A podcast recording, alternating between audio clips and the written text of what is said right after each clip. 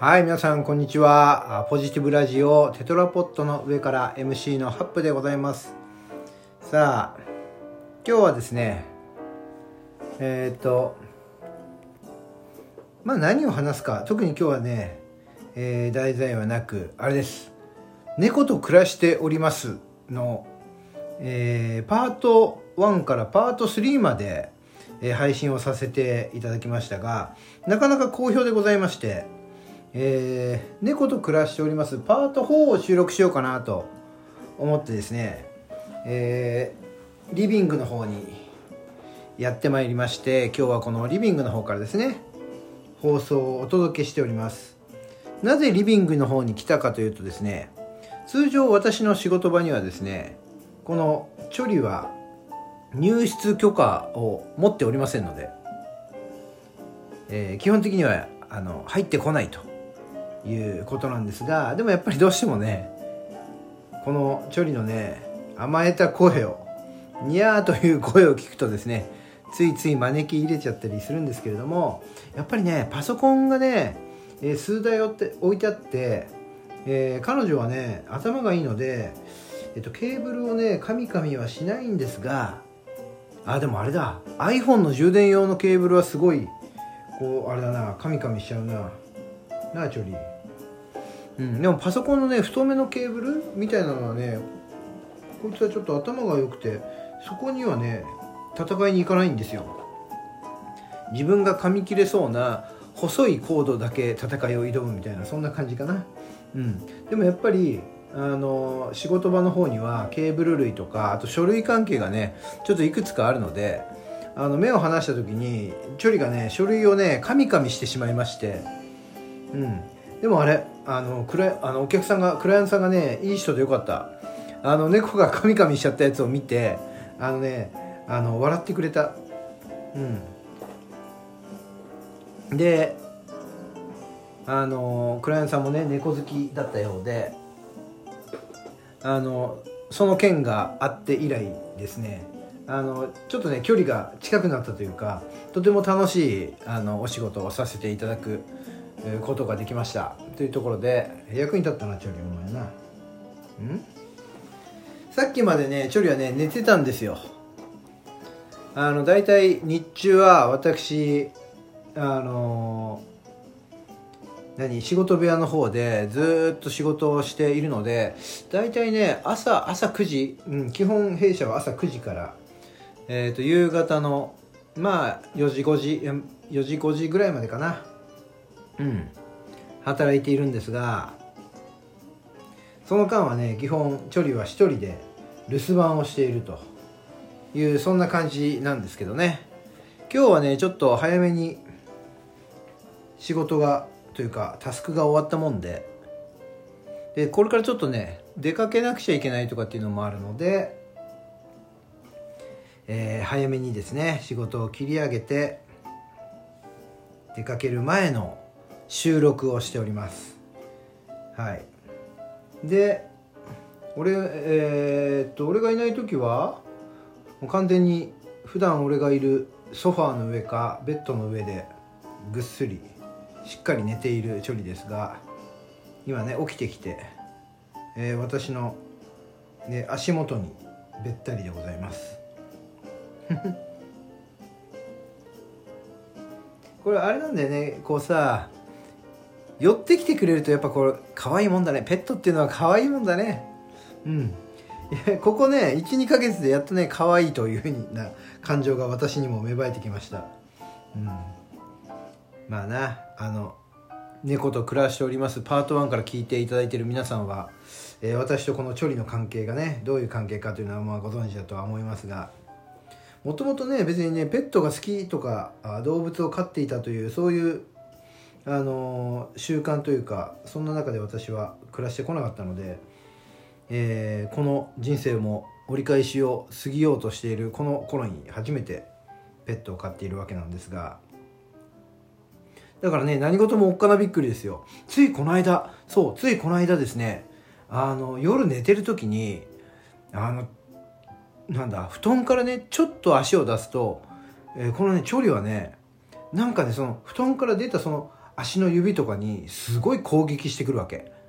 猫パンチをしてくるんだけどその猫パンチが普通の猫パンチだったらいいんだけど爪を立ててくるんですよねこの人が。なのでその爪でね引っかかれてねその痛っつって起きちゃったりそんなことがあったのでこれはちょっと爪は切んなきゃいけないんじゃないかってことで、えー、先日ですねペットショップでこう爪切りハサミ型ハサミハサミ型のね爪切りを買ってきてこの間ね爪をカットしてあげました。できるかなと思ってねちょっとねあのビクビクしながらやったんですけど結構あれですねできましたよ。うん。なんてだって私はもうあれだからねあの猫を抱っこできるあのそんなスペックが備わりましたから能力がつきましたからね。だから爪を切るなんていうのはもしかしたら余裕なのかもしれない。うん。自信になりました。でたま1ヶ月に1回ねチョリに何？あの飲み飲みがつかないなんかね薬っていうのをなんかもらってきたもんであのペ、えー、動物病院でね。うん。でそれをね後頭部のペロペロ自分では舐められないっていうねそういう位置にこう塗布してあげるんですけどもそれはなかなかうまくいかないんですよね。なんだろうな匂いかな。多分ね匂いで察知するんだろうね。なかなかね寄りついに寄ってこなくてでいざその薬をねカチッて開けるその音と匂いでなんかフラフラとかしてどっかに逃げちゃいっちゃうんですよね。うんだからやっぱ猫っていうのは匂いにすごく敏感だっていうふうに聞いてるので多分その部分でうまくいかないんだな。うん。でせっかくあれですねこうチョリと戯れながら放送収録しようかなと思ったら、えー、どっか行っちゃいましたよね。ね本当に気まぐれだね猫っつうのはね。本当に気まぐれ。せっかくさあの何一緒にね配信しながらチョリの鳴き声かなんかも収録できたらいいなみたいな感じでね思ってたら。うん。全くそんな素振りも見せず今どっかに行ってしまいまして。どこかに行っちゃってる時はこれはあえてこう招かないというのが私のスタンスでございます。そうなんでかっていうとねやっぱりねこれもこれもねこうあれでね飼い主のわがままだよね。自分が遊びたい時戯れたい時だけこうペットのとこに行ってさちょっかい出してみたり撫でてみたりさそれでいざ自分がさなんかで、ね、電話しなくちゃとか仕事だとか出かけるってなったらさあのペットが「にゃー」っつってね「行かないでくれ」って言ってる風ね。あくまでも想像だよ、うん、そんな時でもねまあ後ろ髪は引かれながらも、まあ、出かけるわけじゃないですか。うん、ということは何？やっぱり飼い主のが有利な立場に立ってるよね。こう自分の好き勝手できるし、